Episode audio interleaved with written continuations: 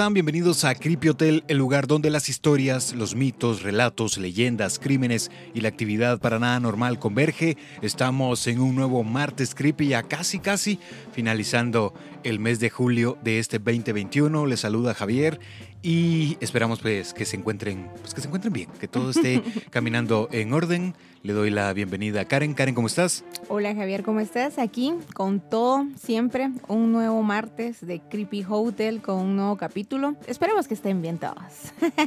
Hoy la historia viene fuerte, está complicada. Quizá una de las historias más grandes de criminalidad, pero no a grande de grandeza, porque obviamente no, es una historia bastante oscura, pero em, sí te arroja bastante información.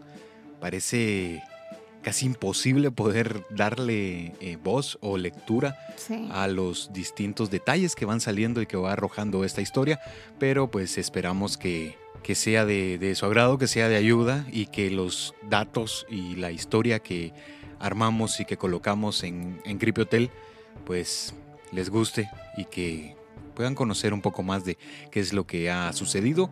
Esta es la primera parte. Sí.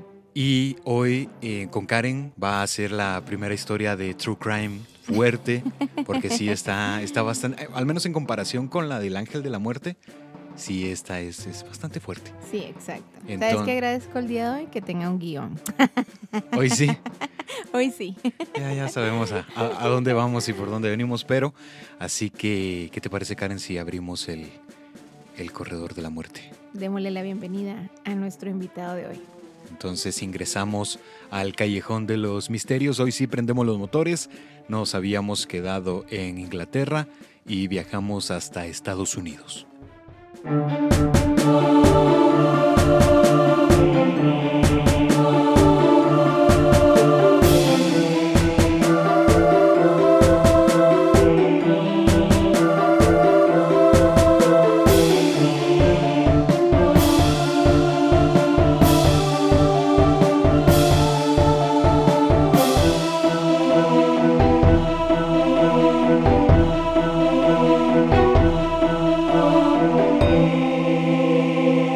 Huésped de hoy es sin duda uno de los nombres más conocidos y estudiados en lo que a las historias criminales refiere. Fue protagonista de varios de los juicios más mediáticos de la historia de Estados Unidos, en donde el acusado pasaría a ser defendido por sí mismo, ya que presumía que contaba con las bases del conocimiento penal, propiciando poco más de una treintena de crímenes aceptados por el criminal, dejando luto y dolor paso a paso en los estados que visitó un asesino en serie del tipo organizado que antes de su ejecución en el corredor de la muerte, bajo los cargos de secuestro agravado, allanamiento de morada, intento de asesinato y agresión sexual inferiría lo siguiente. La fantasía que acompaña y genera la expectativa que precede al crimen siempre es más estimulante que el periodo inmediatamente posterior al crimen en sí mismo. Hoy vamos a hablar de Theodore Robert Cowell, mejor conocido como Ted Bundy.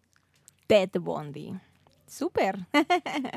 Aquí vamos a, ir conociendo un poco. Hay que hacer la aclaración o la salvedad que vamos a tener en esta primera parte la historia de Ted de 0 a 18 años. Vamos a ver cómo fue que, fueron los, los, años de desarrollo y las primeras etapas de, de Ted Bundy y cómo fue que se fue formando la percepción mental de este serial killer que quizá está en el top 5 de los, de los asesinos seriales más estudiados y más conocidos.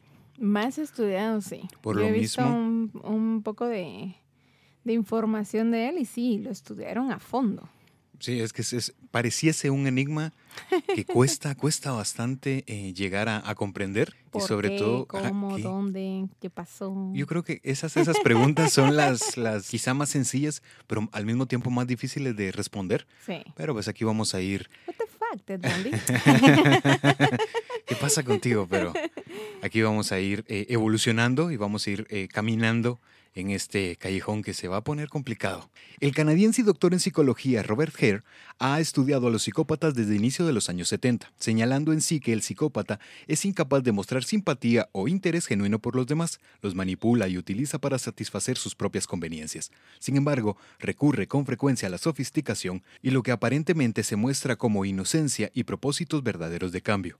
En relación con la idea conceptual de asesino en serie, existen los que resaltan la disparidad en lo que a la perfilación refiere, dado que como ya lo hemos eh, mencionado y hemos hablado en otros capítulos, eh, a partir de Robert Ressler, eh, de este agente del FBI, fue que se comenzaron a, crear los, los perfiles y a sentar las bases de lo que la perfilación y la criminalística en sí habla. Al, al ignoto, o sea perfilando al hipnoto. Exactamente. Aquí, aquí necesito que tu lado Criminal Minds eh, salga muy a la luz. Exactamente. Porque eh, Ressler mencionaba, o él fue el que acuñó esta, mm, esta respuesta, que decía que los, para ser tipificado de esta manera, es una persona o un sujeto que asesina a uno, dos, tres o más personas en un periodo determinado de tiempo. Exacto. Pero existe mucho debate en torno a esto, porque eso lo podemos encontrar en que están siendo tipificados de esta manera, en referencia al texto Holmes and Holmes, que ahí también a partir de, ese punto es que se empieza con este mito que los asesinos en serie, sobre todo los del tipo organizados, tienen un coeficiente intelectual muy alto. Y no sé, comienzan a, a poner ideas o posturas que puede ser que no sean por ahí pero en voz de la doctora y psiquiatra Anne Borch, define al asesino serial como alguien que mata a otro semejante en un contexto de poder, control, sexualidad o brutalidad. Exacto. Desde la Unidad de Ciencias de la Conducta del FBI, por medio de Ressler, se dieron los primeros pasos en el desarrollo de las técnicas de perfilación psicológica y de proceder de los asesinos, donde se documentaban los patrones, el historial y el comportamiento de los criminales convictos, siendo cuatro principales, infancia y adolescencia, periodo de ensayo, factores de estrés previos al crimen y el comportamiento en el mismo acto, sumado a las bases o el ciclo del homicidio formulado por el doctor Joel Norris en 1988. Por eso mencionábamos de que íbamos a hablar en este eh, momento. Los primeros años de Ted Bundy. Entonces, ojo aquí con esto, porque esto, esto es de cierta manera importante, porque va, va, a ir apareciendo conforme los crímenes van sucediendo. Exacto. Aquí vamos a darle lectura a um, este ciclo del doctor Norris, que habla que la fase áurea es la que inicia con el mundo de fantasías, lo que disminuye el contacto con la realidad. La fase de rodaje o pesca es donde el asesino comienza con la búsqueda de lugares en donde cree que puede hallar a la víctima de sus fantasías. La fase de galanteo o seducción es la atracción o contacto con la víctima. La fase de captura, esa habla que la víctima cae en la trampa el homicidio, que es un proceso con un alto contenido emocional. Está la fase fetichista, donde el asesino decide qué hacer o qué guardar de la víctima, hablando de ropa, joyas o, algunas partes. Está el caso depresivo, acto post-mortem, sumado a las palabras de Norris. Él explica que la mente del asesino en serie crea las fantasías con el paso del tiempo y se convierten en realidad al matar a víctimas reales y sin embargo la satisfacción del crimen cometido jamás se iguala al placer imaginario. Esta satisfacción es la que hace y sigue matando de modo que él no para, ¿verdad?, de asesinar. Por eso podemos hacer una pequeña comparativa en la opinión de Norris con la opinión de Ted, que ambos señalan que la imaginación, o sea, el placer de imaginar este crimen jamás se va a comparar en lo que realmente vive. ¿Por qué mencionamos esto o por qué colocamos este esquema de fases?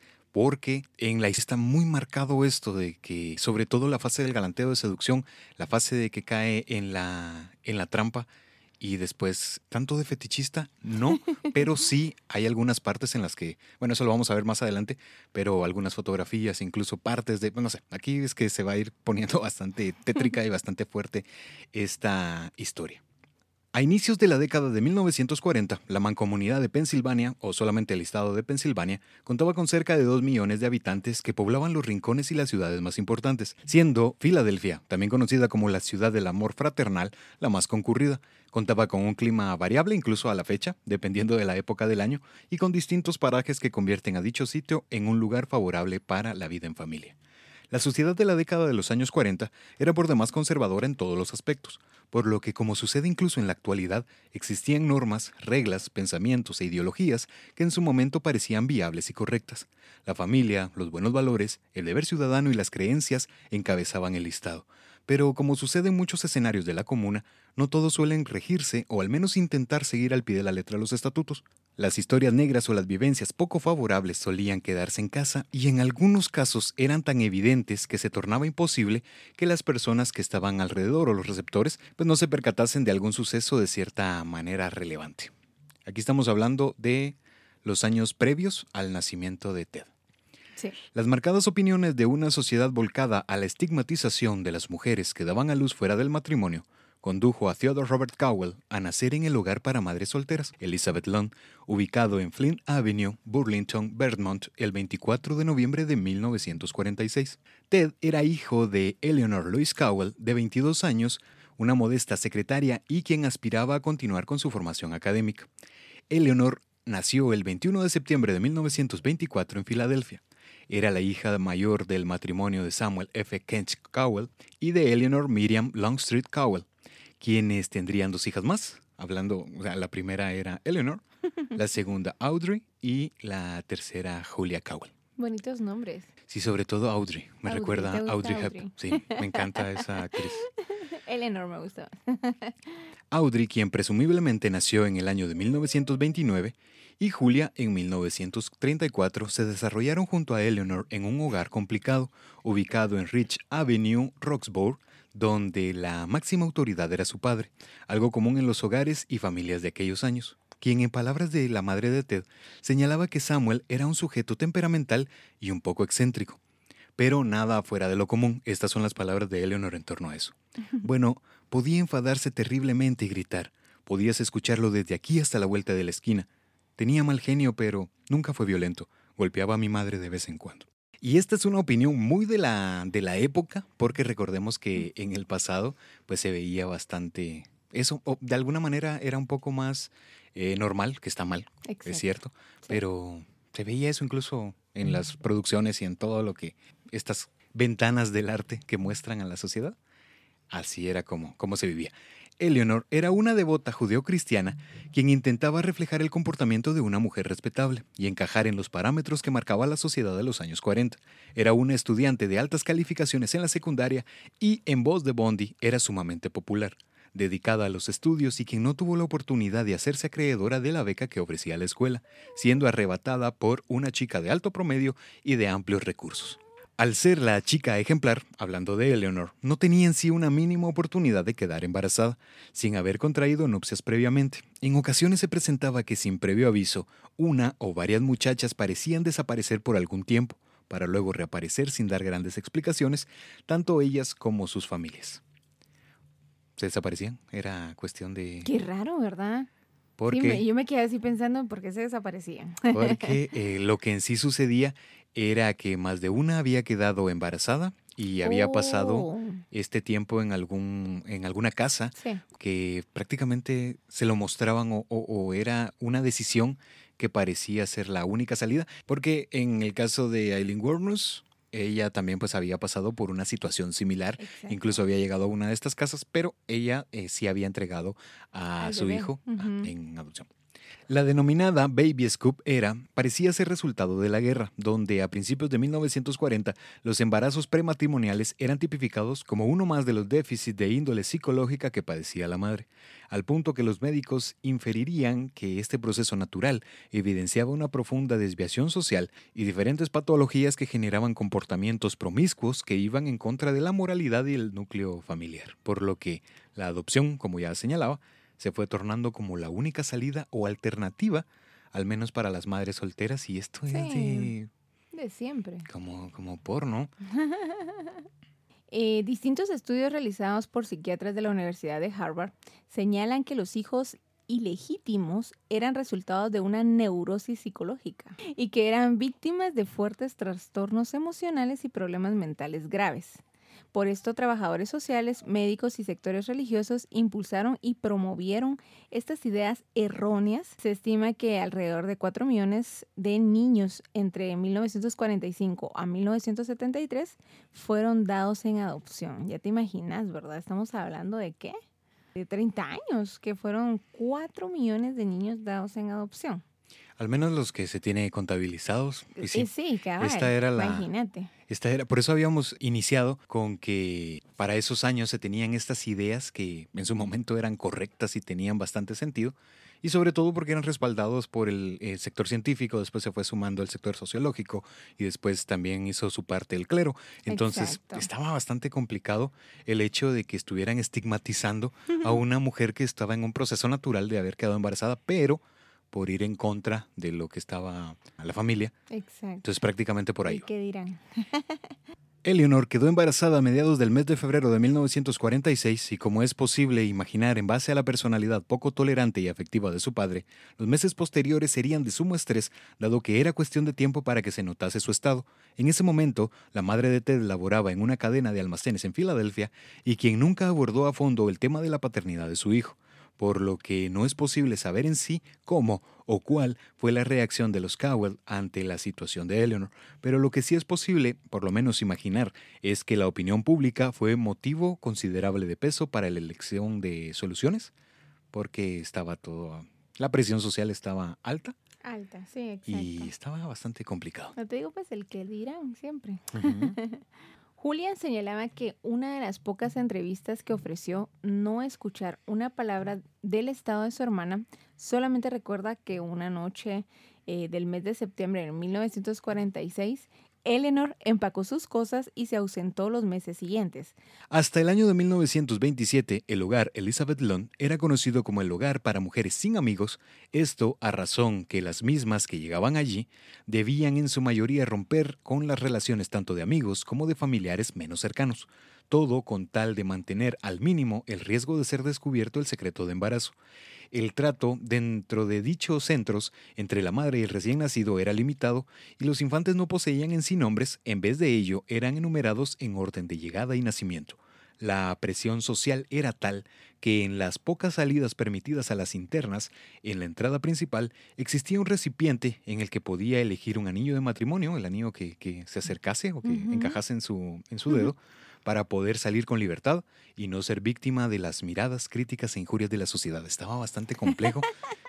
y tal vez era el mismo método. En... Pero que súper, te vas un anillo. No, era solo para eh, sales, te lo colocas, después lo regresas, pero. Para estar así como que, ok, estoy Lo iban a empeñar, no a vender. Imagino que era el mismo método que se llevaba en prácticamente todas las casas. Y al señalar que les era permitida la salida, no significaba de que era un como un reclusorio o que estaban ahí sin poder salir, pero era preferible que se mantuvieran en, adentro. al interior de las casas, sobre todo porque ya estaban en un periodo bastante avanzado del, embarazo y podían correr algún riesgo. El ingreso de Eleanor al hogar se estima ocurrió a inicios del mes de septiembre de 1946 porque se tiene un plazo entre 65 y 68 días, pasando desde el descubrimiento o la confesión de la madre de Ted recluida al interior de su vivienda. Obviamente no le van a dejar salir hasta el, mes en el que ya comienza a notarse o a menos que utilizara vestimentas bastante holgadas para que no se notara. Para que disimulara un poco. Del padre de Ted existen diferentes versiones que dictan o postulan nombres como William Lloyd Marshall, un supuesto hombre nacido en 1916, de buen estatus y veterano de la Fuerza Aérea, egresado de la Universidad de Pennsylvania Penn State, y se presume que Lloyd Marshall era un hombre casado ocho años mayor a Eleanor, o sea, tenía 30 años en ese momento, por lo que decidió no reconocer la paternidad del pequeño. Ante la decisión del individuo, Lois comentó lo sucedido a sus padres, por lo que decidió traer Sol al mundo, pero pues esto es solo una de las historias, quizá de las historias más conocidas o de las versiones mejor aceptadas en torno a, a quién era en sí el, padre de Ted. Existen distintas versiones que dictan que la madre de Ted solía mencionar a Lloyd George, pero que no era ni veterano de guerra, sino que se trataba de un hombre inestable y quien había estado casado en dos ocasiones. Por eso la familia de Lois no había aceptado la relación e incluso se puede interpretar la mención de otro pequeño, quien no se sabe si la relación con ambos, pero algo caracterizaba al supuesto padre de Tedva, eh, era que Eleanor solía describirlo como un sujeto poco responsable, un timador y quien podía ser considerado la oveja negra de la familia. Era un don Juan. Más o menos. Una joyita. Sin embargo, Lois afirmaría tiempo después por medio de varias declaraciones que un marinero o los que apuntan que se trataba de un soldado de nombre Jack Worthington era en efecto el padre de Ted, pero en voz de muchos estudiosos del tema también se señala el nombre de Samuel Cowell, abuelo de Ted. Y se presume que Samuel había embarazado a su hija por medio de una eh, relación incestuosa. Esta hipótesis sería respaldada y otros estudiosos del tema porque muchos apuntaban que en los inicios o en la casa eh, de los Cowell en Filadelfia, allí era donde había comenzado todo el problema en sí que tiempo después explotaría en Bondi. El parto se dio con naturalidad, pesando el bebé 7 libras y 9 onzas, cerca de 3.6 kilos. Louis había optado por lo que parecía ser la única opción, dejar al pequeño en el hogar de Lund para su posterior adopción, ya que de los meses de noviembre de 1946, porque recordemos que Bondi nace el 24 de noviembre de 1946, ya habían ejecutado a Mikulash. Sí, ya, ya. Haciéndole promoción al capítulo 10, ¿no? No, capítulo. Entonces recordemos que Bondi había nacido eh, en el mes de noviembre y de ese mes a enero, pero ya de 1947, Ted fue atendido en la casa de Vermont. En ese tiempo, curiosamente, de ser cierta la paternidad de Samuel, quien más presentó interés e insistencia en que Louis recuperara a su hijo fue él. Él era el que estaba eh, tratando la manera que volviesen a esta casa para madres solteras en Vermont a recoger al pequeño niño. En los poco más de 60 días pudieron ocurrir diferentes situaciones en el pequeño Ted, desde la afección de la separación prematura con su madre, como una caída que podía haberle creado o generado una lesión cerebral seria sin ser registrada la misma. Ey, ojo ahí. Sí, esto es, esto es bastante peligroso. Exacto. Al igual que producto del estrés, la culpa y la tristeza experimentada por Eleanor durante todo el embarazo pudo generar en el bebé altos niveles de cortisol, que esta es una hormona natural que el cuerpo segrega ante situaciones de riesgo o amenazantes, y curiosamente, según estudios, los niños que presentan altos niveles de cortisol en los primeros días luego del nacimiento son más propensos a desarrollar adicciones, problemas psicológicos y no son del todo suficientes para enfrentar situaciones como relaciones personales, bullying o frustraciones académicas, personales y emocionales. Exacto. Samuel junto a Lois se dirigieron a Burlington en el mes de febrero de 1947, donde Ted sería recuperado y presentado ante los vecinos y amistades cercanas como el hijo adoptivo de Samuel de 48 años y Eleanor de 51. Ambos se comportaban como los verdaderos padres de Ted, siendo Lois, su madre, presentada como su hermana mayor. Solamente la familia más cercana a los Cowell sabían que algo extraño había sucedido, pero ninguno se atrevía a cuestionar en sí la situación. La única vez en la que se murmuró sobre el tema, Samuel se comportó de forma violenta, respondiendo que no se hablaría nunca más de ello. No le gustaba hablar de eso a Samuel, o que al menos que lo murmuraran o que pensaran. Que pensaran de eso. Fíjate que en Vermont existía una ley que protegía a los niños dados en adopción. El que dictaba que los certificados originales de nacimiento permanezcan cerrados por 99 años exactos y esto como tal eh, proteger tanto a la madre biológica como a los padres adoptivos y como a los niños, ¿verdad? Por esto, es, la verdad solía mantenerse como eh, sumo hermetismo y recelo, causa de la vergüenza social. Imagínate eso. Sí, por eso mencionábamos que Eleanor no, no sé, puede ser que esto sirva como una, una pequeña respuesta o algo que forma parte de, de la verdadera razón del por qué Lois no, no decía nada o no hablaba o no mencionaba. En parte porque era su vida privada y tenía totalmente todo el derecho de, de no hablar o de no explicar, pero era esta situación de la vergüenza social y de qué era lo que iban a, a hablar en ello. El problema fue que ante esto, surge lo que años más tarde se convertiría en un serio problema en la mente criminal de Ted Bundy. De Ted Bundy. Samuel había pertenecido al ejército de los Estados Unidos en 1918, por lo que su corto paso por las filas podría darle respuesta a las constantes alucinaciones que padecía, a su racismo extremo, los malos tratos, más la violenta y excéntrica vida que Cowell proporcionaba a su familia. Y esto hablando porque según el Departamento de Asuntos de Veteranos de Estados Unidos, había presentado o había prestado servicio del 23 de octubre al 18 de diciembre de 1918, hablando en manera activa, esto a la edad de 20 años, y recordemos, Estados Unidos se sumó a la Gran Guerra, que esta ocurrió de 1914 a 1918 y la nación estadounidense se, eh, llegó o, o formó parte de este conflicto bélico a partir del mes de abril de 1917 y esta acabó el 11 de noviembre de ese año, eh, cuando Alemania firmó el, el armisticio y todo lo que sucedió posteriormente. El perfil psicológico del núcleo donde se formó Ted podría considerarse entre los parámetros normales. Sin embargo, por el tenso ambiente que se experimentaba en el interior de la casa de los Cowell, condujo a Eleanor, hablando de Eleanor madre, a padecer episodios de depresión paralizante y lo que se puede considerar como padecimientos de agorafobia, lo que la llevó a una clínica a recibir terapia electroconvulsiva.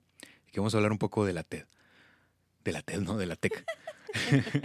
Por esos años, la TEC era de cierto modo popular, dado que se señalaba que se reducía en un 80% el riesgo de un suicidio. Por esto último, no es impensado señalar que la terapia de Eleanor iba acompañada por altas dosis de metrazol, porque a partir de 1932 se empezó a utilizar este fármaco, o de litio, que esto se sumó en 1949, con tal de evitar que se alcanzase un cuadro maníaco depresivo o bien ciclotimia, que también se le conoce con, este término, a un trastorno bipolar severo. Ojo con la palabra bipolar, porque eh, tiempo después llega a, tener esto y con trastornos eh, psicológicos y de mentalidad. Y para cerrar lo de la terapia electroconvulsiva, en la década de los años 30 se empleaban dosis de anfetaminas y cócteles de éxtasis para tratar dichos trastornos. Sería hasta lo que en la psicofarmacología se conoce como la edad de oro o la edad eh, revolucionaria de los fármacos, donde se incorporaron medicamentos como la clorpromacina, meprogramato y otros antipsicóticos más. Era, o sea, poco a poco fue eh, evolucionando la forma de tratar este tipo de padecimientos.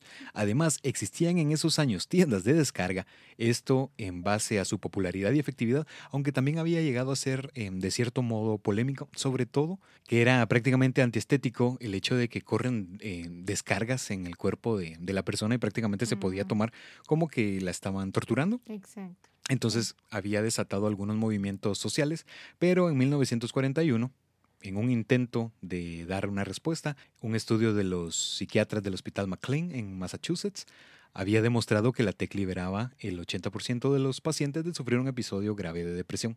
Pero, ah. o sea, sí era efectiva, pero era bastante impactante para la vista del observador. Pero quien parecía realmente necesitar de la TEC era Samuel, ya que era conocido por el vecindario por ser un hombre alcohólico, violento y quien solía padecer episodios frenéticos donde arremetía en contra de su esposa, el perro de la familia y sus hijas, y al abandonar la casa pretendía iniciar una disputa con la persona que se cruzase en su camino. No, mira, Samuel, con los perros no te metas. sí, se habla también que solía maltratar a los gatos y perros de las casas vecinas y era totalmente despectivo con las personas que no encajaban en lo que solía denominar el ciudadano netamente americano. Con frecuencia sostenía conversaciones con la nada, incluso llegando al punto de parecer hallarse interno en un intenso alegato.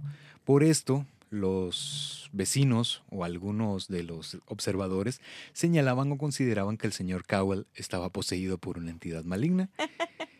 Era el señor Nevercracken. Común, ¿verdad?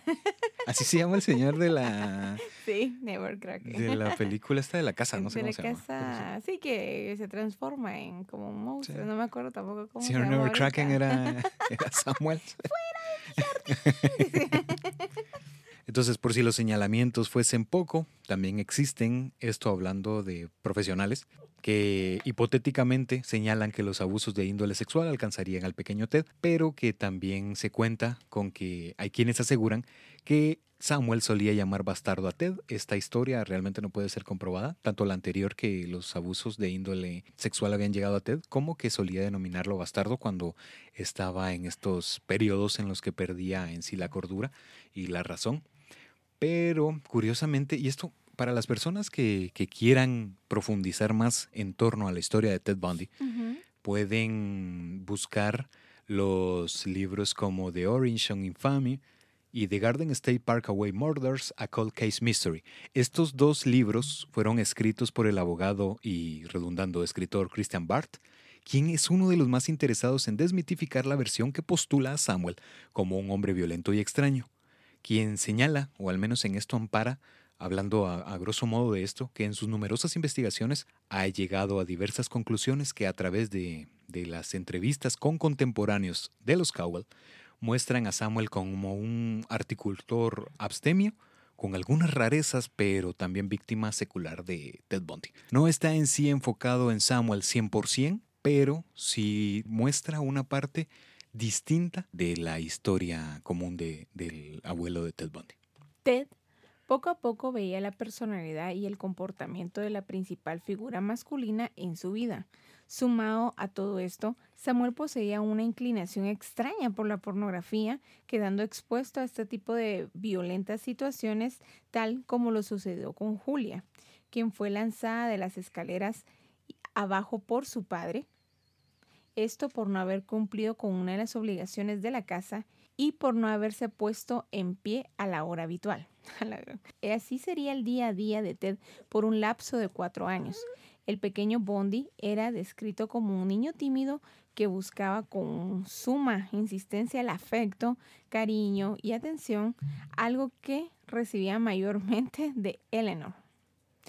Pobrecito. Imagínate que por no cumplir, no levantarte temprano, mi mamá te haya tirado a las gradas. sí, esta historia eh, es... un abuso totalmente para, para los niños. Sí, aparte que, eh, como bien ya señalaba Karen, que hablan de este tímido y que buscaba afecto constantemente encontrándolo en su madre, a quien él consideraba su hermana mayor. El resto de la familia Cowell, sabidos del temperamento de Samuel y de lo complicado que se tornaba el ambiente en la casa, solían insistir que Louis debía abandonar la vivienda. El punto que pareciese impulsó la huida de la casa por parte de Louis y Ted sería la experiencia que en voz de Julia, tía de Ted, aseguraba haber despertado una mañana rodeada por filosos cuchillos, mientras el pequeño sonreía y jugaba en la escena, travesura de índole habitual, ya que Samuel solía aplaudir y motivar al niño en lugar de reprenderlo por dichos actos, tal como usualmente se realizaría. Parecían no dimensionar lo que podría generar años después, y estas son las palabras de Julia en torno a esto. Recuerdo haber pensado en ese momento que yo era la única que pensaba que era extraño. Nadie hizo nada al respecto. Esta es quizá la historia más popular. Sí, es, yo ya la había escuchado también, pero creo que eh, en este caso sí hubo un poco de dejadez de los padres o de la tía de Ted eh, porque no hizo nada. No es común que un niño te rodee con cuchillos, pues ni siquiera, ni siquiera con decirte vamos a jugar la comidita te, te hace un círculo de cuchillos. Mal, pues no lo hacen todos los niños.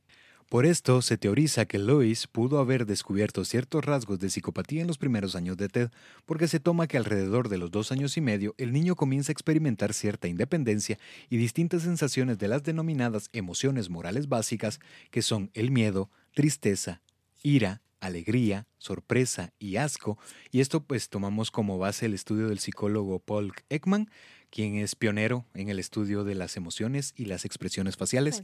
Solamente cabe hacer la aclaración y resaltar lo que ya hemos mencionado en otros capítulos cuando los ponemos bajo la lupa de Cryptotel y tendemos a utilizar estas herramientas nosotros no somos profesionales ni doctos en el estudio de estas ramas de la ciencia, pero tratamos la manera de, de, colocarla sin inferir y sin tener injerencia en sí en la historia. Solamente vamos colocando qué es lo que la misma nos va arrojando empleando las herramientas que ya mencioné. Exacto. Y esto aquí vamos a hablar solamente eh, a grandes rasgos de la psicopatía infantil. Al no ocurrir de forma habitual, sus causas pueden ser biológicas, genéticas o ambientales. Y rápidamente, ¿no? La causa biológica es cuando existe un daño cerebral de causa externa o interna. Por eso hacíamos alusión o mencionábamos que pudo haberse golpeado en la, en la casa de Elizabeth Lund pudo haber tenido un, un, golpe que hubiera un daño cerebral masivo, ¿verdad? Esa es la causa externa y en la causa interna, pues específicamente existe una conexión fallida en la corteza prefrontal encargada de la regulación de las emociones, que también se le denomina eh, la amígdala o la glándula pineal. Y esto pues comenzó a, a, barajarse o a conocerse a partir del estudio y el aporte de René Descartes. Lo siento, tenía que colocar esto de la filosofía, Porque está en la obra de Las Pasiones del Alma, publicada en 1946, por si quieren. Es cortita, es que lectura de 20 minutos, es rápida.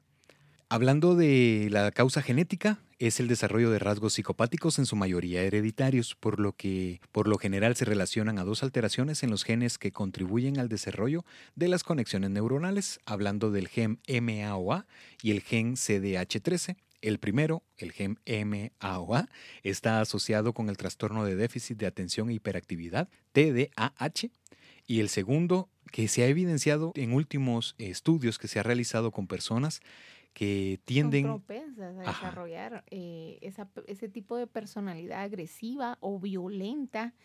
Em, esto a relación con el, 10% de crímenes estudiados, sin embargo, el gen CDH13 se encarga de metabolizar la dopamina relacionada con las emociones como el amor, el sexo o la violencia. A esta diferencia le dominaron el gen del guerrero. Pero en la mayoría de los casos es estimulado por el consumo de sustancias que alteran la conciencia, causa eh, la conciencia. Eso es lo que estabas hablando tú. Ahora, por causas ambientales, surge al momento de considerar el actuar violento como un comportamiento normal. Y si ustedes quisieran profundizar un poco más en esto del gen del guerrero, pues pueden encontrar la investigación neurocientífica del Instituto de Karolinska en Estocolmo, que fue publicada en la revista eh, Molecular Psychiatric, Investigación Psiquiátrica Biológica. Entonces, repito. Qué interesante. Sí, repito, investigación neurocientífica del Instituto Karolinska en Estocolmo. Cuando Ted poseía cuatro años, surge la primera de las versiones del descubrimiento de la verdad sobre quiénes eran en sí sus padres. En una ocasión, mientras jugaba con uno de sus primos, John Cowell, en el interior de la vivienda de Jack Cowell, hermano de Samuel, llamó a Ted bastardo. El niño, sorprendido por el insulto, comenzó a indagar, hablando de Bondi, tanto en el significado, que si unificamos la teoría anterior, que Samuel solía llamarlo de esta manera, pues deducimos que era algo a lo que estaba de mala forma acostumbrado, como razón de ser tildado de esta manera. La búsqueda de respuestas de Ted arrojaría el resultado que era hijo de su hermana mayor y nieto de sus padres. Esto plasmado en un certificado de nacimiento facilitado por su familiar, y esta sería la versión contada por Ted a Elizabeth Koffler años más tarde, que está plasmada en el libro Phantom Prims o Mi vida junto a Ted Bundy, publicado en 1981. Estas son las palabras de Ted en torno a esto. Tal vez me di cuenta de que no podía haber una diferencia de edad de 20 años entre un hermano y una hermana. Y Lois siempre me cuidó. Crecí sabiendo que ella era realmente mi madre. Sí, esto era lo que opinaba Ted, pero quizá por la edad no termina de, de convencerme esta historia. Pero vamos a conocerlas, porque son tres las teorías que se barajan en torno a cómo fue que descubrió su ilegitimidad. Louis nunca hundió demasiado en lo que la motivó a cambiar de nombre, pasando de Cowell a Nelson en el año de 1950, pero se toma que la razón para darle el apellido a Ted, ahora Nelson, era para mantener en secreto que era madre soltera. Tanto Louis como Ted pasaron de vivir de Filadelfia a Tacoma, ciudad del estado de Washington, en la vivienda del tío paterno de Eleanor, Jack Cowell. Jack contrarrestaba de sobremanera con la personalidad de Samuel, ya que era considerado como un sujeto altamente preparado académicamente hablando, siendo descrito como un compositor de música consumado y quien laboraba como profesor de música en la Universidad de Puget Sound, por lo que pudo haber facilitado empleo a Luis años más tarde, quien laboraría como secretaria en dicho lugar. Y otra de las versiones que también existe, no sé si esto se, maneja por eh, seudónimos o por anonimato, pero que también habla que los familiares que acogieron a Lois y Ted fueron los primos de, de su madre, Alan y Jane Scott, en el estado de Washington. Curiosamente, tras este cambio, Ted comenzó a presentar con mayor frecuencia ligeros pero evidentes letargos del habla y tartamudez, algo que le acompañaría por varios años. Casi al mismo tiempo, Ted comenzó a mostrar arrebatos repentinos a forma de intensas rabietas que parecían no tener una justificación real, lo que podría tomarse por los primeros indicios de lo que años más tarde sería diagnosticado como personalidad múltiple en ese momento, ahora conocido como trastorno disociativo de identidad. Sí, o de personalidad, mejor dicho. un trastorno muy evidente. Y rápidamente, para dar con las causas reales de la tartamudez, continúan los análisis por parte de los científicos, los que arrojan causas como retraso en el desarrollo infantil, factores genéticos y estresores del tipo ambiental al igual que las muestras iniciales de padecer eh, TD o este trastorno disociativo, que comienza de los 3 a los 5 años, producto en casi 90% de los casos por estresores o situaciones traumáticas en la infancia, incluso al punto de padecer periodos amnésicos o poseer recuerdos que son discordantes a lo sucedido realmente porque Ted opinaba que el hogar de sus abuelos era un lugar con problemas, pero pues, los habituales en un matrimonio, lo contrario a la opinión del resto, y esto lo diría o lo expondría horas antes de ser ejecutado. Eso fue lo que él expuso. Sí, él mencionaba esto. Y lo había dicho en varias ocasiones, pero incluso en esta entrevista realizada desde la prisión de Florida, pues él menciona esto prácticamente a inicios de, de la misma. ¿no? Lois intentaba llevar una vida lo más normal posible, pero continuaba con la idea de formar un hogar para brindarle a Ted. Sin embargo, el niño extrañaba a quien consideraba ser su persona favorita, su abuelo. Lois había empezado había comenzado a, a, laborar como secretaria en las oficinas del Consejo de Iglesias en el centro de Tacoma. Era una fiel creyente, por lo que comenzó a asistir con mayor regularidad a la primera iglesia metodista ubicada siempre en Tacoma. Un dicho sitio se enteró en las noches para adultos que organizaban una reunión para adultos solteros. la madre de Ted asistió con una intención de conocer a una pareja, algo que sería positivo tras el acercamiento de Johnny Culpepper Bondi. Era un hombre de 29 años quien había servido como cocinero en la Marina durante los últimos años de la Segunda Guerra Mundial en varios barcos. En este momento trabajaba como cocinero en el Hospital de Administración de Salud de Veteranos a varias millas de Tacoma. Desde los primeros acercamientos con Ted parecía que los celos del niño impidían conectar con Johnny. Otra de las versiones dicta que tanto Lois como John se conocieron en el hospital donde ambos laboraban algo no concreto. Eleanor tenía esta intención de poder brindarle un hogar a Ted, porque existe esta conexión que es bastante puntual entre la Universidad de Puget Sound y este sector religioso en Tacoma, hablando de la primera iglesia metodista. Imagino que por medio de Jack fue que ingresó a laborar ahí y después daría el salto a la casa de estudios. Entonces aquí ya se, se había hecho el acercamiento con Johnny Culpepper Bondi, quien es descrito como una persona como de aspecto campirano, no tenía tal vez un historial de estudios alto y esto tiene relevancia a continuación, o sea, en, unos minutos, porque por ahí comenzarían ataques bastante fuertes por parte de Bondi. Una vivienda que... una vivienda.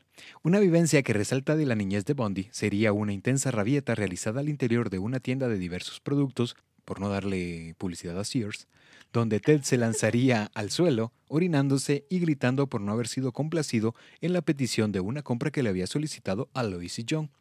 Pese al poco acercamiento y al poco entendimiento entre Ted y Bondi, Louis y John se casarían el 19 de abril de 1951 y seguido a esto John decidiría adoptar al pequeño niño, dándole su apellido, ahora sí conocido como Theodore Robert Bondi. Por él fue que obtuvo el apellido Bondi. Exactamente. Sucedió, sucedió algo muy similar como al estilo de Manson, como al estilo de Mikulash. Sí. Porque recordemos que para Mikulash... Eh, exacto, también le dieron su apellido. Y va a ser inmortalizado de una forma bastante extraña.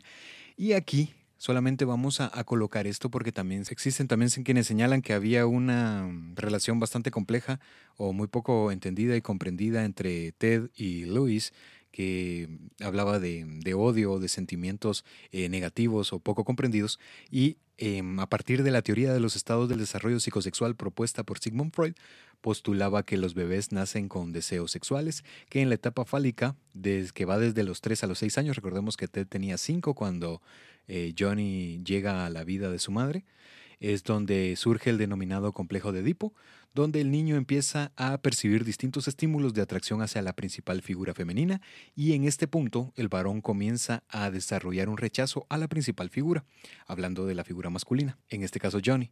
Esto pues fue plasmado por Freud, que añade que en este punto el ello, o hablando del inconsciente, busca suprimir cuanto pueda la figura paterna, pero es indispensable que el yo, hablando del niño, el consciente o el principio de realidad, debe comprender las diferencias entre el padre y el hijo para que se identifique con la principal figura masculina. Ted inconscientemente comparaba a Samuel una figura autoritaria y dominante, quien solía presentar ante las personas solamente el lado bueno de las cosas, mientras que a Johnny, un tipo, sino bueno, 100%, al menos no al grado de Samuel, por lo que crecería con un fuerte rechazo en contra de la pareja de su madre. El, el complejo de Edipo, que estaba comentando Javier, era solo una teoría polémica, pero se debe comprender que en su primera aparición en Interpretación de los Sueños, Publicada en 1899, el contexto histórico de represión sexual era dominante y casi todas las culturas en las niñas era denominado el complejo de Electra, pero fue propuesto en 1912 por el psicólogo suizo Carl Gustav Jung. Entonces ya con eso eh, cerramos, es que se postula esta idea de que quizá, quizá existía un ligero complejo de, de Edipo en, en TED. En el año de 1952 nacería Linda Bondi y Glenn Bondi en febrero de 1954. El nuevo hogar de los Bondi evidenciaba diversas limitaciones económicas, pero les fue posible adquirir una vivienda de la 658 North en Skyline Drive, siempre en Tacoma, a mediados de 1955. Tanto para Johnny como para Eleanor no era extraño observar al pequeño Ted recostado sobre su cama, en total oscuridad, con el pequeño radio encendido, escuchando algún programa nocturno de política, entrevistas o de opinión social, y tampoco no era algo anormal ver a Bondi improvisando un discurso o jugando a ser funcionario público. Estas son las palabras de Ted en torno a esto. Me interesaba cómo la gente llamaba y decía todo lo que pensaba. Yo formulaba preguntas como si estuviera hablando conmigo. Me reconfortó mucho escucharlos y a menudo no era un gran problema. Bondi solía refugiarse en sus pensamientos, mostrándose retraído y pareciendo vivir en un mundo de fantasías, creando un personaje refinado, educado, gentil y servicial. Ted en su nuevo vecindario había creado dos amigos con los que solía deambular por el sector, quienes le acompañarían el resto de su niñez y de adolescencia, que estos vínculos que había conectado o que había creado con estos chicos de nombres Terry Starwick y Warren Dodge, los tres solían realizar todo tipo de travesuras propias de la niñez, o sea, estaban de la manera más, más normal, jugando en el vecindario, haciendo esto, haciendo lo otro. Fíjate que aquí surge la pregunta de cómo fue tratada o llevada la transición de la soltería de Eleanor a la nueva relación en la que también estaba eh, inmerso Ted. Le fue dicho que Johnny era su tío. Le fue dicho que Linda era Glenn. Eran primos o, peor en los casos, nunca le fue referida alguna explicación lógica. Los niños comienzan a realizar preguntas estructuradas a partir de los cinco años de edad en la que Luis se casó mejor con Bondi. O sea, para... Esta es una, son preguntas que nos realizamos cuando estábamos em, redactando el guion ¿En qué momento se le da una explicación a Ted? Porque vamos a retroceder un poquito. Se muestra ante él que sus abuelos son sus padres. Seguido a esto, que Eleanor es su hermana mayor. Después realiza el viaje en donde abandona la casa de sus abuelos y va a vivir a casa de tío Jack. Después conoce a Johnny y en este momento pues ellos se casan, hacen una, eh, comienzan a, a realizar o a formar una familia. Se separan de tío Jack y después nace Linda y Glenn. Entonces, ¿en qué momento realmente, o cómo fue que fue tratada esa transición, o como ya mencionaba Karen, si realmente no le dieron ninguna explicación lógica, o qué era lo que había sucedido, si era su tío, su primo, su... ¿Qué, había pasado? Realmente esa parte solamente podemos especular y crear teorías, pero realmente no podemos llegar a una conclusión a ciencia cierta, ¿no? Sandra Bondi nacería en el año de 1956 y la atención a los ojos de Bondi parecía estar enfocada en sus hermanos, por lo que solía pasearse y deambular por el vecindario de forma habitual y con eh, horarios bastante permisivos. John había inscrito a Ted en los Boy Scouts, algo que poco a poco fue revelando un comportamiento conflictivo. Bondi solía realizar trampas cubiertas de hojas secas en el bosque con tal que los compañeros cayeran en los agujeros. Además, se internaba en los recovecos más espesos de la maleza con tal de asustar al resto de la tropa. Incluso con el paso de los meses llegó a convertirse en el líder de los Scouts. Y esto es solamente un pequeño listado de los serial o que pertenecieron a la tropa de los Boy Scouts. Eh, Ted Bundy, como lo mencionamos, y del criminal que estamos hablando hoy, Dennis Ryder, el asesino BTK, quien fue condenado a 10 cadenas perpetuas. Tenemos también a Arthur Gary Bishop, quien fue muerto por inyección letal en 1988, H.R. Hadelman y Mark Bombardero Hoffman. Ese es como un top 5 de... Sí, sus mejores amigos. sí, o sea, de los que formaron parte los de... Cinco magníficos. Ah, sí, más o menos, eran, estuvieron sacando ahí sus insignias de cómo atar nudos y cómo hacer flechas. Te imaginas un cuchillito, una cabecita. Las, las expediciones en el, en el bosque o en los bosques acompañarían a Ted en su etapa de desarrollo y en su etapa de criminal ya completamente activa. Entonces, puede ser que por ahí fue que aprendió a... Exacto. Aunque siento, aunque siento en lo muy personal, te voy a decir algo que pienso. Eh, de meter a un niño al equipo de Boy Scout es para irte a divertir. Y siento que no le hallo nada de malo que, que pues le pongas una trampa a tu amigo y reírse juntos, ¿verdad? O sea, no, no, no me haya, no me cabe en la cabeza que quién no hizo travesuras, pues. Es que ese... Yo puedo contarle un par de que hizo Javier, ¿va? Pero, pero no, yo siento que esto es así como que no era para eh, sorprenderse ni, ni como que mover todo el mundo por una travesura de un niño, o sea, no sé. Es que es algo comentario muy propio. No, pero, pero da para que pudiéramos realizar un, un, pequeño análisis, que no lo vamos a hacer porque si no, pues sería demasiado largo, pero da para pensar entonces en qué momento se hace una diferenciación material de concepto, ¿no? Porque vamos a sustraer al Ted Bundy criminal con todos los problemas que tenía y con todos los crímenes que cometió. Y si se toma hasta donde vamos de la historia, se tomaría como una historia normal, ¿no? Exacto. Pero, eh, tal como lo menciona Karen, eh, luego de lo que ya se conoce, y por eso digo de la definición material conceptual, porque a través de lo que se ha materializado en Ted Bundy, pues se toma de que lo que realizaba era malo o que lo que realizaba era bueno, pero, o sea, sí se le da como ese enfoque, ¿no? De que trataba la manera de hacerle daño a sus compañeros y esto, pero entonces, ¿qué define una travesura de una maldad en sí? Entonces, un punto interesante ese, cara. La adolescencia de Bondi estaba marcada por una extraña atracción y casi fascinación por las imágenes explícitas, especialmente las que retrataban escenas de desnudos, luego de haber encontrado en la basura de una de las casas circunvecinas una revista de esta naturaleza a la edad de 13 años, aunque existen quienes señalan que el primer acercamiento de Bondi con el material para adultos ocurrió desde sus primeros años al estar en contacto con el material propiedad de su abuelo, hablando de Samuel Cowell.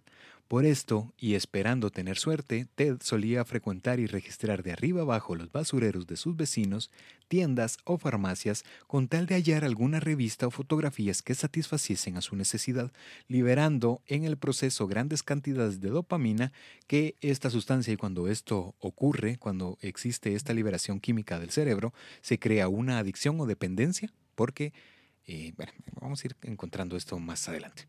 Quien estaba a cargo de la crianza de Ted era Eleanor, algo habitual en las madres que suelen permanecer en casa más tiempo que el padre, pero Louis presentaba una característica que es contraproducente en la mayoría de los casos. No solía responder abiertamente a preguntas que todo hijo suele realizar en algún momento, como fue la niñez, adolescencia y desarrollo de los padres estar, eh, se debe estar abierto a temas sobre sexualidad o conversaciones de índole más íntima sin ser demasiado explícitos y, dar eh, mayores detalles, pero sino estar em, a la defensiva o que sucede cuando el secretismo es impulsado por la incomodidad, la vergüenza o la poca experiencia en dichos ámbitos, porque recordemos o no sé, imaginamos que Eleanor jamás habló con sus padres de, estos este temas, entonces se tiende a repetir esto, pero sí es importante brindar respuestas ante las preguntas que los, que los hijos formulan, ¿no? De que, oye, ¿qué hiciste? ¿Qué, ¿Cómo fue tu, tu primer beso, tu primer amor? Eh, no sé, cosas así. Estas son las palabras de Ted en torno a esto. Escucha o escuche. Nunca hablamos de su infancia, aparte del hecho de que creció en casa de mi abuelo con mis tías y mi abuela y que tuvo un gran éxito en la escuela de la secundaria. Eso era lo que, lo que mencionaba de lo poco que, a lo que tenía acceso.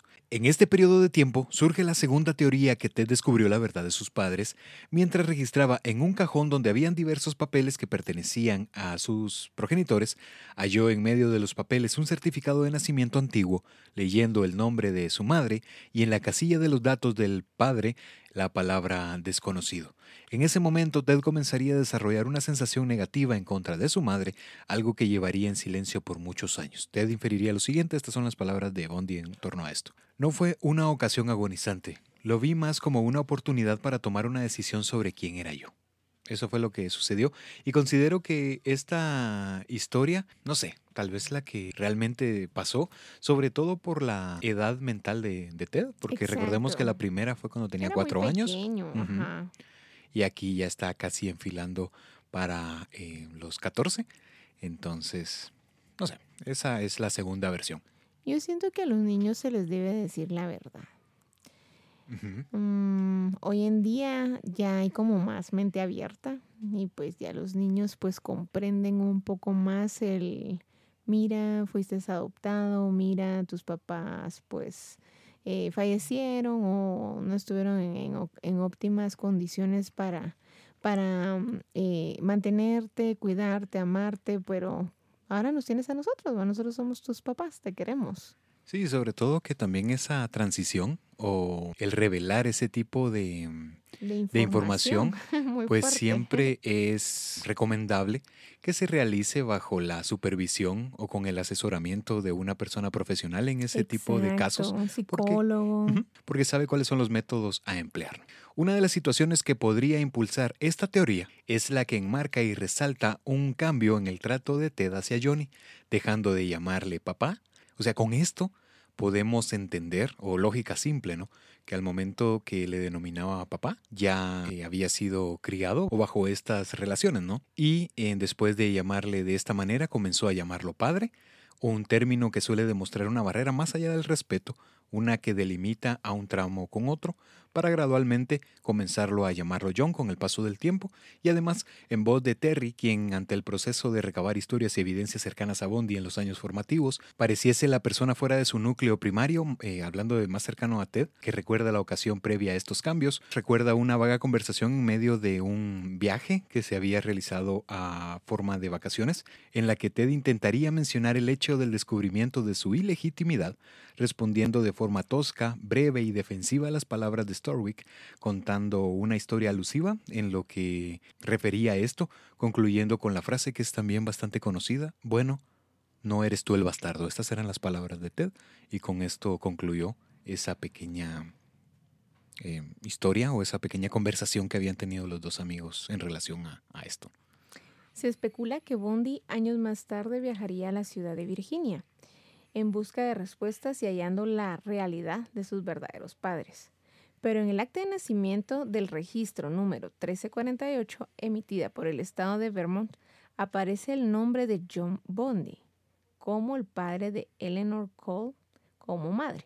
Mismo caso que lo que vivía tiempo después del registro de Filadelfia, pero en el acta de los registros policíacos del condado de King se lee el nombre de Lloyd Marshall datos del padre. Sí, es que esa parte, bueno, entiendo que para esos años no existía una comunicación establecida hablando por conexiones de internet, de red y esto, sino que se manejaban los papeles personales con la emisión de eh, máquinas de escribir, incluso algunos con, escritura de propia mano de los encargados de los registros y de estas dependencias eh, gubernamentales. Entonces puede ser de que algunos em, archivos no estaban completamente mm, del todo lleno. Y aparte que no estaban del todo y aparte que no estaban del todo actualizados, entonces, no sé. Bondi asistiría a la secundaria Woodrow Wilson en Tacoma, siendo un estudiante promedio que reflejaba inseguridad, timidez y un círculo social escaso. Con frecuencia era intimidado y molestado por sus compañeros por su aspecto físico, el que solía atraer la atención de las chicas de su edad, pero Ted parecía no tener idea de cómo se debía lidiar o acercarse a las mujeres, por lo que las evitaba con más frecuencia de lo normal. En vez de ello, prefería dar sus rondas habituales en su nuevo oficio, repartidor de periódicos, en donde se acercaba desde tempranas horas a las ventanas de las casas con la intención de alcanzar a observar a alguna chica mientras se cambiaba de vestimenta o se alistaba para tomar una ducha. Por esto sería sorprendido en más de una ocasión, pero en ninguna de las mismas sería señalado o acusado como o tildado como acosador. Estas son las palabras de Ted en torno a esto. No era que no me gustaran las mujeres o que les tuviera miedo, era solo que parecía no tener idea de qué hacer con ellas. Y justo lo que mencionaba Karen hace un, instante o al inicio del capítulo, esta actitud que se ve reflejada en muchas películas, recordando el, caso de el padre de Marty McFly. sí, cabal. Él se había trepado un árbol con tal de... Exacto encontrar de ver a la chica cambiarse, ¿va? Sí. Bueno, yo creo que todos los chicos han tenido aquel morbo de saber qué, qué es lo que tiene las chicas o viceversa. Como mencionábamos entonces, cuando sí y cuando no, no. A pesar del evidente y la poca o mucha atención que Ted generaba en el sexo opuesto, para Bondi jamás fue una certeza. Antes siquiera de intentar conectar con una chica, predisponía que no estaba interesado en él, algo que era producto de una inseguridad severa Mm, entiendo Incluso antes de intentarlo, él ya decía, no, se nota que no está interesada la chica en mí. Pues fíjate que sí. fotografías de Ted y pues, es una persona mu- muy guapo. Eh, físicamente atractivo. Mentalmente, mentalmente. desquiciado. Sí, exactamente. Es una, una cajita de sorpresas. sí, es una combinación bastante eh, fuerte y peligrosa. Pero sí, por eso es de que incluso prácticamente todos lo, lo- mencionan de esta manera, como una persona seductora. Si bien Bondi contaba con ciertas destrezas atléticas, no formó parte activa de equipos como baloncesto, fútbol u otros deportes. Si bien lo había intentado, los resultados fueron en todos infructuosos. Era algo que frustraba a Bondi, tanto que llegó a considerar que le era negado el ingreso por motivos personales y no en base a su poca efectividad atlética, por lo que decidió dedicarse a los deportes solitarios y realmente los deportes solitarios no sé cuál, jugar solitario en la, en la computadora. Mm, El tal pinball. vez- ajá, cabal, tal vez juego de mesa. Pones la mesa así como para eso. luego tú- Que Así súper triste tu historia. Jacks. Jack, sí, también estaba jugando trompo, yo-yo. No sé, son, esos son deportes eh, solitarios. O puede ser, no sé, tal vez lanzamiento de jabalina, el atletismo en sí. ¿Básquet solo? ¿Un 21 tú solo? Me reto a mí mismo a llegar a, el que llega. Bueno, que también estaba la cuestión de la entidad que supuestamente estaba inventándose Bond, entonces puede ser Sí, que cabal, te reto. te reto. Ted evitaba a toda costa socializar con sus compañeros y siempre inventaba o encontraba una excusa para no participar en los viajes de campamento u otras actividades, quizás resultado de las burlas hacia él, tal como sucedía en las duchas de la escuela. Mientras Ted se bañaba, varios estudiantes solían echarle agua fría, burlándose de su aspecto, algo que podría haber generado inseguridad severa. Sin contar con que Ted solía masturbarse al interior de los salones y casilleros, algo que cuando era descubierto disfrazaba mojándose el pantalón con tal de disimular lo que ocurría. Y esto último, no sé si usaba pantalones de color khaki, que al echarse agua en el pantalón dirige exactamente la mirada donde no tendría que ir. Eh, bueno, en esos tiempos sí se manejaba el pantalón que aquí va. Entonces creo que la, la decisión pues no, no era la correcta. Terry Starwick señalaría que con el paso de los años, Ted se había convertido en un sujeto que parecía interno en sí mismo y tornaba a roles en los que en la intimidad con los pocos compañeros con los que conectaba, entre ellos Terry, era un muchacho carismático, amable y muy sensible. Estas son las palabras de Terry o cómo es que describe esto. ¿no? Era muy divertido y acertado. Para mí parecía maravillosamente sutil. Tomé esto y más como muestra de su inteligencia.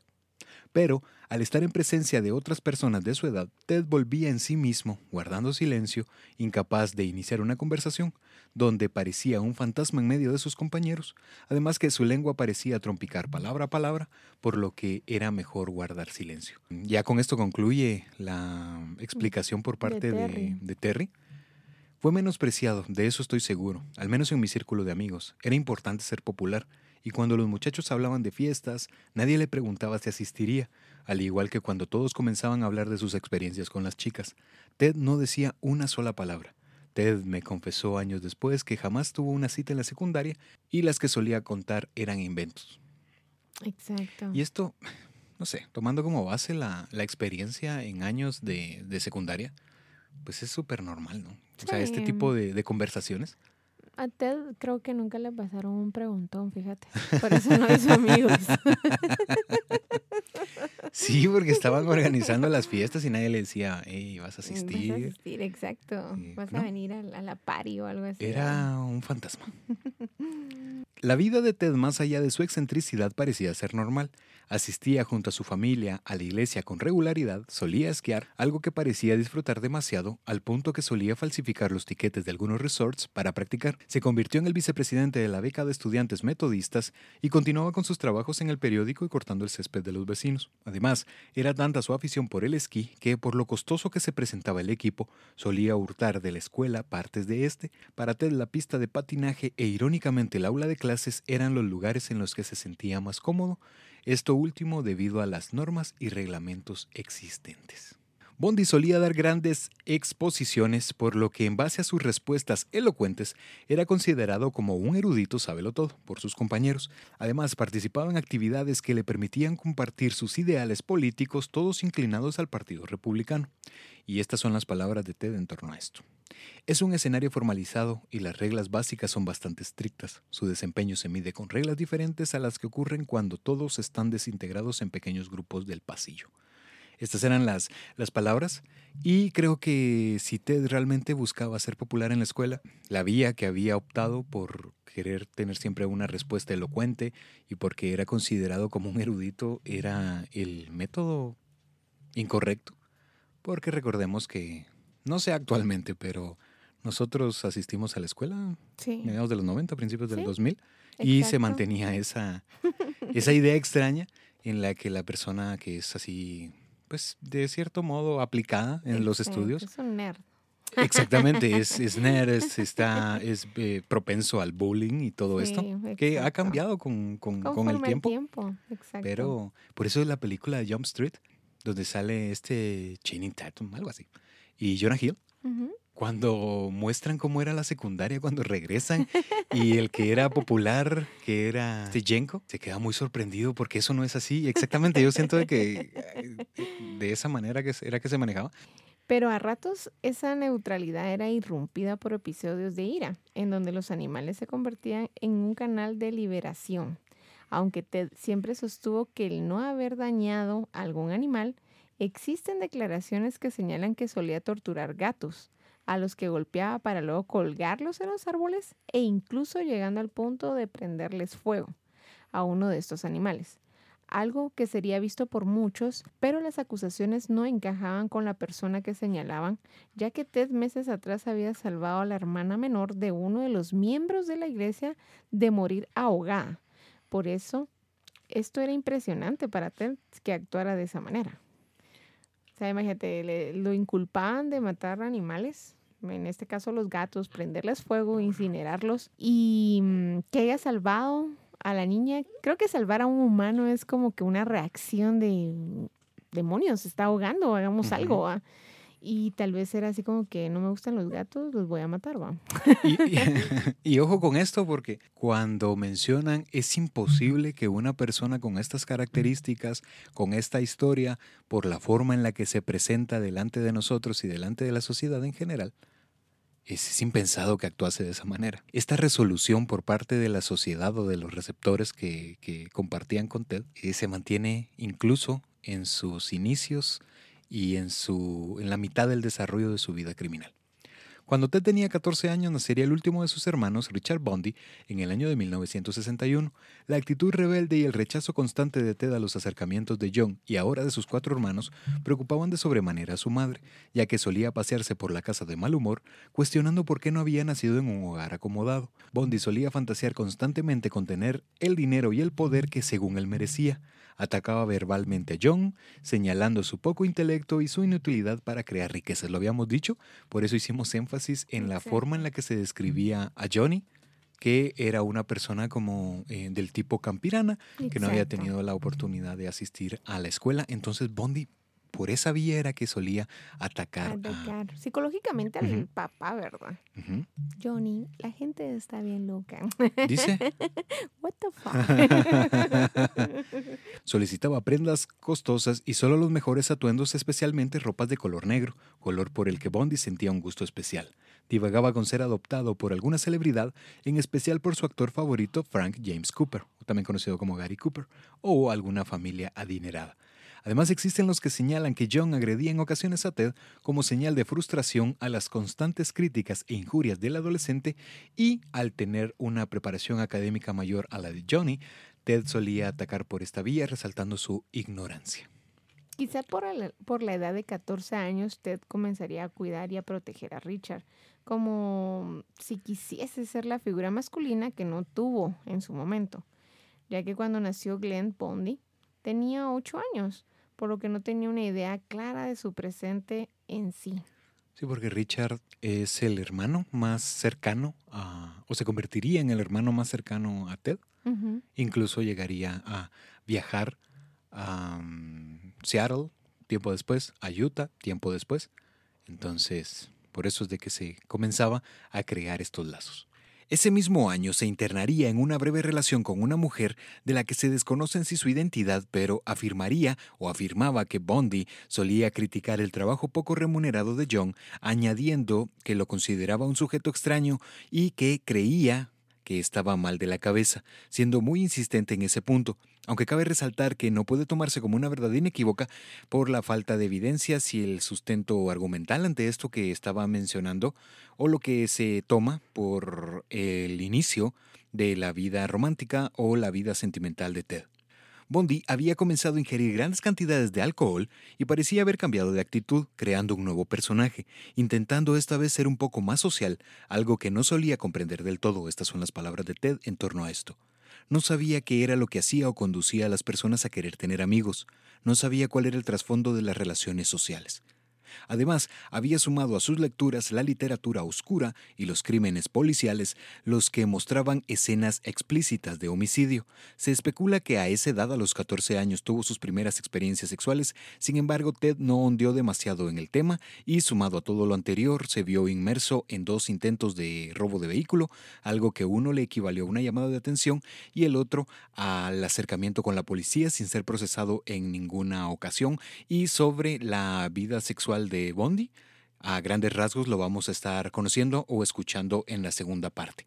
Además que también es interesante el hecho de que según la legislación de Estados Unidos, ante los crímenes menores en esta etapa de adolescencia, pues el récord policial se suele borrar a la edad de 18 años. Ted, en diversas entrevistas como la realizada con el doctor Al Carlis y la doctora Dorothy Lewis, mencionaba que por esos años comenzó a experimentar una necesidad extraña, un impulso que no sabía en sí de qué se trataba. Buscaba revelarse y mostrarse tal como en realidad era, un adolescente harto de la soledad, con ideas extrañas y oscuras y con pensamientos que sabía y estaba completamente convencido que serían rechazados y juzgados por sus receptores, porque una idea o un pensamiento de esta naturaleza, tal como lo va a materializar más adelante, pues sí iba a generar un alto impacto o una reacción de rechazo por parte de las personas. Algo que para los más cercanos a Ted, hablando de los cambios de humor y de personalidad, podían ver cuando esto sucedía, como sus ojos parecían cambiar de color, pasando de azules, este azul claro que caracterizaba la mirada de Ted, a negros o un poco más oscuros, porque la ira era tal que llegaba al punto de cambiar de expresión. Al no saber cómo acercarse a las mujeres, comenzó a crear historias simples en su mente. Una caminata por el bosque, tomar el sol, nadar, esquiar, desenlaces positivos en la mayoría de los casos, pero eran alternados por pensamientos oscuros, situaciones con extrema violencia, en donde el personaje antagónico se disfrazaba de actor principal, pero no era en sí que Ted así lo buscase o lo planease, simplemente parecía no comprender a profundidad los actos que delimitan a un personaje de otro. Jamás buscó, y esto es importante, ¿no? Jamás buscó la ayuda de un consejero estudiantil y no tenía eh, idea o en sí un modelo a seguir avalado por su presente ya que recordemos que rechazaba constantemente a John o no lo veía de esa manera para poder tratar de imitar algunas costumbres positivas que tenía, en este caso, John Culpeper Bundy. En palabras de Bondi, la transición de la educación inicial con las reglas y normas sociales eran distintas y complejas porque sí le costó bastante hacer este salto o este cambio de la educación primaria a la educación secundaria y de la niñez a la adolescencia. Estas son las palabras de Ted en torno a esto. No pensé que nada estuviera mal, necesariamente. No estaba seguro de que estaba mal y que estaba bien. Todo lo que sabía era que me sentía un poco diferente. En la imaginación de Bondi, de los asesinos seriales y en la imaginación per se de cualquier persona, el ejercicio o la manipulación de todo pensamiento, historia o de la representación de imágenes se rige únicamente por las reglas y voluntades del imaginante. La imaginación es una representación viable para conocer la percepción mental de todo sujeto racional, dado que en los pensamientos repetitivos suelen representarse las mayores necesidades en el presente material del individuo. En la imaginación domina únicamente la voluntad de quien imagina y pues en la realidad se ve esta contraparte o se ve contrarrestada porque se depende de la interacción de las voluntades impuestas y aceptadas por cada y para cada ser. Esta es una pequeña definición de Cripiotel en torno a esto y pues estas son las palabras de Ted Bundy. Una parte de mi personalidad no estaba completamente. Algo malo comenzó a emerger. Cuando me di cuenta de lo poderosa que era, estaba en un gran problema. Y aquí es donde comienza a tomar fuerza o a terminar de desarrollarse el trastorno de identidad disociativo y pues vamos a, comenzar a, a, ver cuáles son los crímenes que conectan a la historia no oficial de Ted Bundy.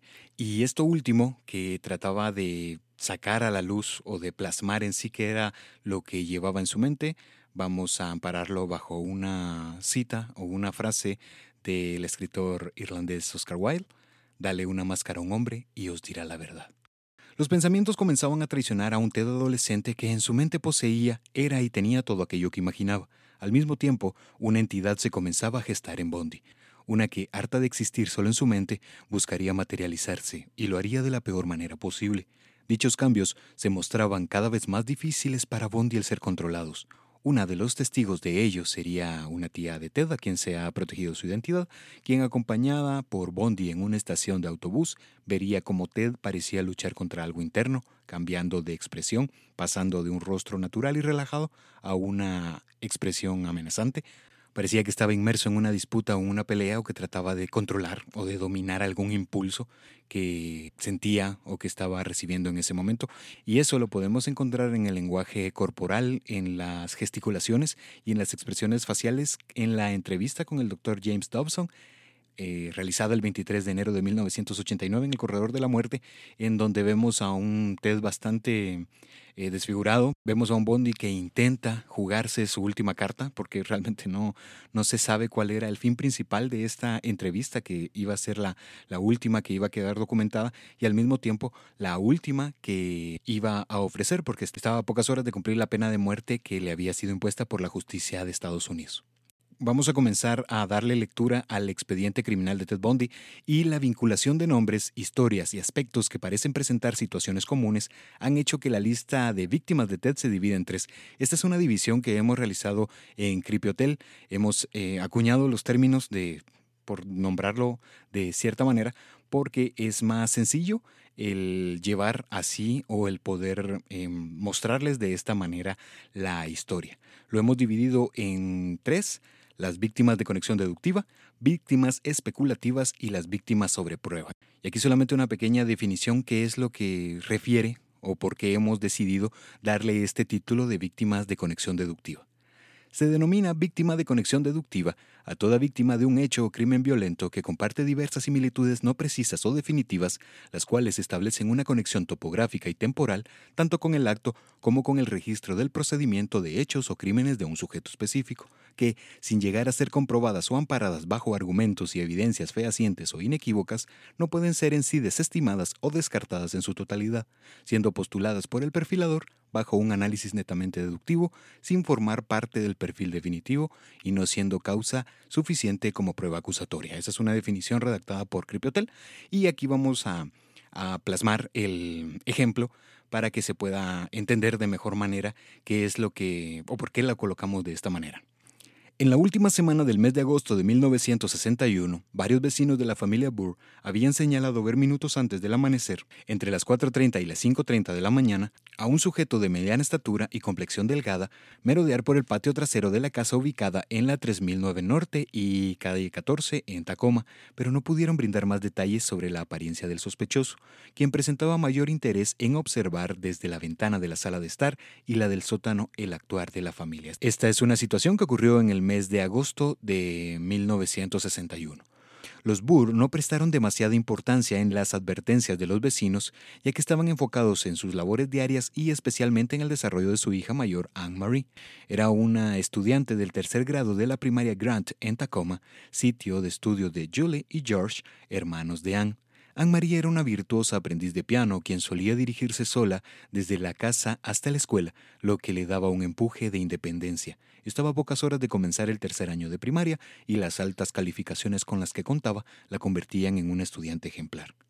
La noche del lunes 28 de agosto, Donald y Beverly Burr escucharon varios ruidos extraños en los alrededores de la casa, mientras Bernie, el cocker spaniel de la familia, regalo a Anne, gruñía y parecía estar por demás intranquilo por lo que, ante lo que habían señalado los vecinos y los ruidos extraños que habían escuchado esa noche de lunes, solamente tomaron la decisión de reforzar tanto la entrada principal como la puerta del sótano, sin hacerlo con las ventanas eh, laterales de la casa. El inicio de las clases estaba cerca, por lo que les fue permitido a los niños una última noche de juegos. Por desgracia, Beverly se había negado por la tarde del 30 de agosto a que Anne, su hija, pasara la noche en casa de una de sus amigas. Julie, compañera de habitación de Anne y George, construyeron e improvisaron un fuerte en el sótano, y Mary acompañó a Anne a pasar eh, la noche tanto Julie como Anne-Marie dormían en la misma habitación y en la otra habitación lo realizaba George y Mary, pero al momento de querer realizar esta última noche de juegos, pues habían hecho un intercambio de compañeros de habitación y George y Julie dormirían en una y Mary y Anne-Marie pasarían eh, la noche en la habitación de Anne-Marie. La tormentosa noche del miércoles 30 de agosto, Anne-Marie y Mary se dirigieron hasta la habitación de sus padres, señalando que Mary se quejaba demasiado de dolor, esto a razón del yeso que portaba en uno de sus brazos, producto de una caída días atrás. Beverly señaló a ambas niñas que volvieran a la cama, que todo era cuestión de descanso y el intento dolor desaparecería, a lo que las niñas atendieron. La lluvia era tal que la energía eléctrica había sufrido diversos apagones y en otras viviendas la ausencia de energía se mantendría, esto a consecuencia de la caída de varias ramas de los árboles en el tendido eléctrico, tal como lo reflejaría la portada del Tacoma News Tribute. Horas más tarde, así había estado bastante fuerte la tormenta de esa noche y Anne-Marie y Mary pues habían buscado esta, este acercamiento con sus padres, ya que se mencionaba que el dolor pues no dejaba descansar a la pequeña Mary, pero pues las dos niñas volvieron a su habitación. El resto de las horas, especialmente entre las 4 y las 5 de la mañana ya del 31 de agosto, el perro de los Burr se había comportado nuevamente inquieto. La respuesta tanto de Donald como de Beverly era que se trataba por la tormenta. Beverly despertó desde muy temprano, alrededor de las 5.30 de la mañana, y se dirigió a la habitación de las niñas. En su paso, se percató que la ventana de la sala de estar se encontraba entreabierta. Al acercarse, descubrió un banco del jardín al pie de la ventana una ligera pero aún visible pisada que correspondía a una zapatilla marca Kids de talla 6 o 7 y sumado a esto de una de las astillas del marco colgaba un grueso hilo de color rojo. La puerta de la entrada también estaba sin seguro y Beverly pensó de inmediato en sus cuatro hijos, Anne, Marie de 8 años, Julie de 7, Gregory de 5 y Mary de 3. Junto a Donald, su esposo, se condujeron precisos al piso superior hasta la habitación de las niñas, donde la cama de Anne-Marie estaba vacía, mientras Mary aún estaba completamente dormida. No sabía qué era lo que había eh, sucedido. Lógicamente Mary tenía una edad de tres años, entonces no podía aportar mayores detalles de haberse eh, percatado o de haberse dado cuenta de qué era lo que había pasado al interior de la habitación. Al dar un preciso recorrido a la vivienda, los padres se percataron que al igual que lo sucedido con la ventana de la sala de estar, la puerta y la ventana del sótano estaban abiertas, encontrando a tres de sus cuatro hijos. La pequeña de ocho años había desaparecido. Esa noche portaba un camisón azul claro hasta los tobillos, tejido a mano con flores azules y blancas, un pequeño collar del que colgaban dos medallas religiosas con imágenes grabadas de Jesucristo y la Virgen María, y un brazalete de identificación de plata con su nombre, dirección y número de teléfono. Y estos detalles o esta descripción iba a comenzar a rondar en los afiches y en estas imágenes que buscaban a la niña o que mostraban su desaparición el 31 de agosto de 1961.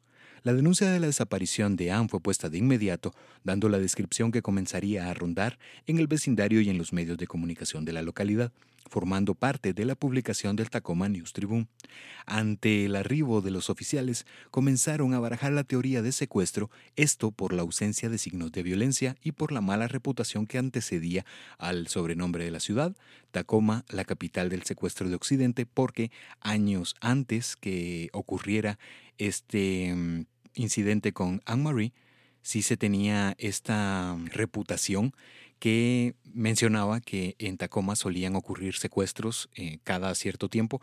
Incluso en la historia de Anne-Marie habla o se plasma que Beverly, cuando tenía la edad de su hija, hablando de ocho años, ella fue testigo del secuestro de uno de los amigos con, el, con los que ella eh, solía recrearse o con los que ella solía pasear en el vecindario. Entonces era prácticamente impensado el que ella también iba a sufrir de una situación tan penosa y tan dolorosa, sobre todo por la intriga años más tarde con su hija en este caso.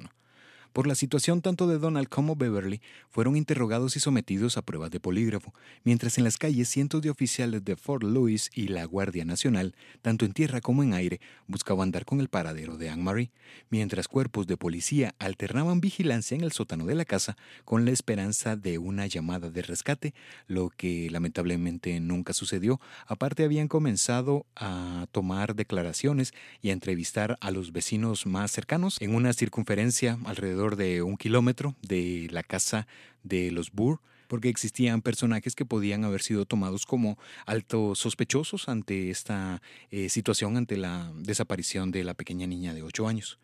Las investigaciones condujeron a policías e investigadores a las afueras de la Universidad de Puget Sound, ubicada a dos calles de la Casa de los Burr, donde pese a la amplitud del campus universitario, lo que correspondía a siete edificios, varios de los trabajadores que se hallaban en las labores de remodelación aseguraban haber visto a un adolescente de mediana estatura y complexión delgada mientras pateaba y caminaba sobre una de las zanjas recién cubiertas con tierra, como si tratase de aplanar el terreno. Lo curioso del sujeto no era en sí lo que estaba realizando, sino que era la extraña sonrisa o la apariencia poco normal que mostraba y por la forma de abandonar el lugar, pues al verse observado huyó de inmediato abandonando el sitio. Pero los trabajos eran prácticamente en todo el perímetro de la casa y grandes porciones de la ciudad, ya que, tal como se plasma en el expediente del caso de Ambur, se redacta lo siguiente. En este momento todas las zanjas están abiertas y las carreteras también.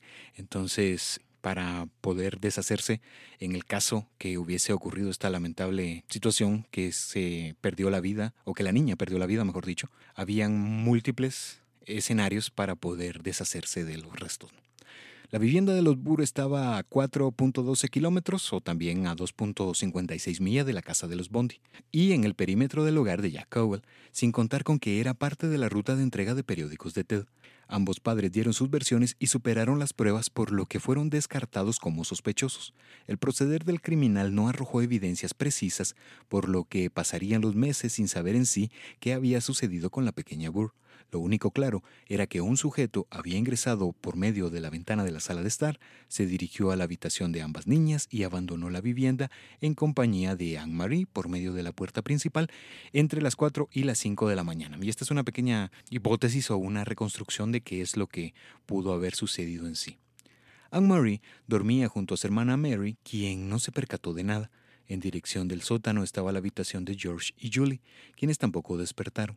Anne pesaba alrededor de 16 kilos, equivalente a cerca de 35 a 40 libras, medía 4.2 pies o un metro con 20 centímetros, por lo que cargar a la niña no sería tarea complicada para un sujeto eh, cerca de 5 o 4 pies o de un metro con 60 centímetros y de 120 libras, porque estamos empleando o tomando la descripción del sospechoso dada por los vecinos de los Burr. Y esto asumiendo que fue sustraída de forma inconsciente. Y otra es que la niña abandonó la casa dado que conocía al individuo. Y esta postura eh, la tomamos de esta manera porque años más tarde así lo aseguraría Beverly en una entrevista en Tacoma, ya que señalaba lo siguiente, estas son las palabras de Beverly Burr. Pienso que fue una persona a la que Ann conocía. Me arrepiento de no haberle dicho lo malo que puede llegar a ser el mundo. De ser cierta la autoría de Ted Bundy, como ya lo habíamos dicho en el inicio del capítulo, vamos a mencionar las fases del Dr. Norris. En la fase aurea, Ted imaginaba con ser el artífice de un crimen, porque ya había comenzado con la lectura de la literatura oscura y él mencionaba que estaba comenzando a percibir diferentes estímulos o diferentes sensaciones que no sabían si de qué se trataban. La fase de rodaje, luego de sus paseos entregando el periódico, había seleccionado la vivienda. Vecinos o los testigos señalan a un sujeto que si bien no pueden describirlo como Ted a ciencia cierta, pues sí encaja de cierta manera en la descripción de Ted. La fase de galanteo se deduce que Anne pudo abandonar la casa por sus propios medios, siendo convencida de ello. No sé, tal vez eh, Ted eh, pudo haber mencionado que estaban realizando un juego o alguna situación de esa manera, repitiendo que realmente Ted Bundy fuera el responsable de ese crimen. Porque si se coloca a un sujeto mayor, pues sí se toma de que quizá pudo haber sustraído a la niña de forma inconsciente. Fase de homicidio, acto con alto contenido emocional y perceptivo. La fase fetichista pues está completa, está ausente o al menos no se tienen los registros que hubiese guardado algo de el acto o del hecho. Y la fase post-mortem, que son las sensaciones de culpa o guerra interna o esto que tuvo la oportunidad de percibir. Pero, eh, como también se tienen que tomar todos los aspectos que, que, genera la misma historia, lo que puede desligar a Ted sería el lapso de ausencia de cinco años entre la víctima deductiva y las víctimas especulativas. Esto viene en la siguiente, en la otra parte, en la parte número dos, en el siguiente capítulo, porque de 1961, donde se señala que ocurrió este crimen en contra de Anne-Marie, sucede otro en 1966, al menos de los que se tiene información, porque también, eh, no sé cómo es Bondi, no se puede descartar que en ese tiempo pues no haya sucedido otro del cual no se tienen registros. ¿no? Y por esto había, le colocamos este título, víctima deductiva, porque se establece una conexión en base a la deducción, porque está, como ya lo habíamos mencionado, tanto temporal como topográfica, porque sí está Ted Bundy cerca del área donde ocurrió este suceso. Pese al paso de los meses y años, todas las labores de búsqueda fueron infructuosas, pero el caso tomaría relevancia nuevamente, como ya lo señalábamos, 15 años más tarde, cuando uno de los vecinos de los Burr fuese noticia nacional acusado de asesinatos en masa. Si bien Ted afirmaría y luego negaría ser el autor de la desaparición y muerte de Anne por medio de una carta en respuesta a la correspondencia recibida el 30 de mayo de 1986. Y dictaba de esta manera. Con todas las apelaciones que probablemente serían rechazadas y pronto, no habrá nada para ti en este mundo. Todavía puede haber todo lo bueno para ti en el próximo. No tienes nada más que perder en este mundo. Me escribirás sobre Anne Marie. Eso fue lo que le. Eso fue la, la, carta o lo que había redactado la madre de Anne Marie. Esta correspondencia llegó hasta el corredor de la muerte a manos de Ted. Y Ted, teniendo a Beverly Burr como destinatario, insistiría en su inocencia redactando lo siguiente. En primer lugar, no sé qué le pasó a tu hija, Anne-Marie. No tuve nada que ver con su desaparición.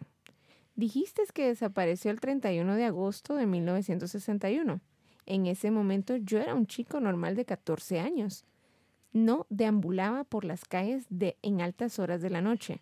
No robé autos, no tenía absolutamente ningún deseo de dañar a nadie. Yo era solo un niño, promedio. Por su bien, realmente debe comprender esto. Una y otra vez no secuestré a su hija. No tuve nada que ver con su desaparición. Si todavía hay algo que quieras preguntarme sobre esto, no dudes en escribirme de nuevo. Dios te bendiga y esté contigo. Paz. Y sobre todo con la ironía con la que culmina la carta, ¿no? Dios te bendiga y esté contigo, paz, Ted. Pues pero, yo creo que cualquier asesino tiene a Dios presente. Sí, pero hasta el final, ya cuando realmente siente los pasos y está la nuca sobre él. Sí, le respira eh, sí. la muerte en el cuello. En el cuello, ahí es donde ya comienza con estos eh, supuestos arrepentimientos. Ok, no sean, sean de corazón o no, eh, no sé, eso es irrelevante, pero es curiosa la, la, forma en la que culmina.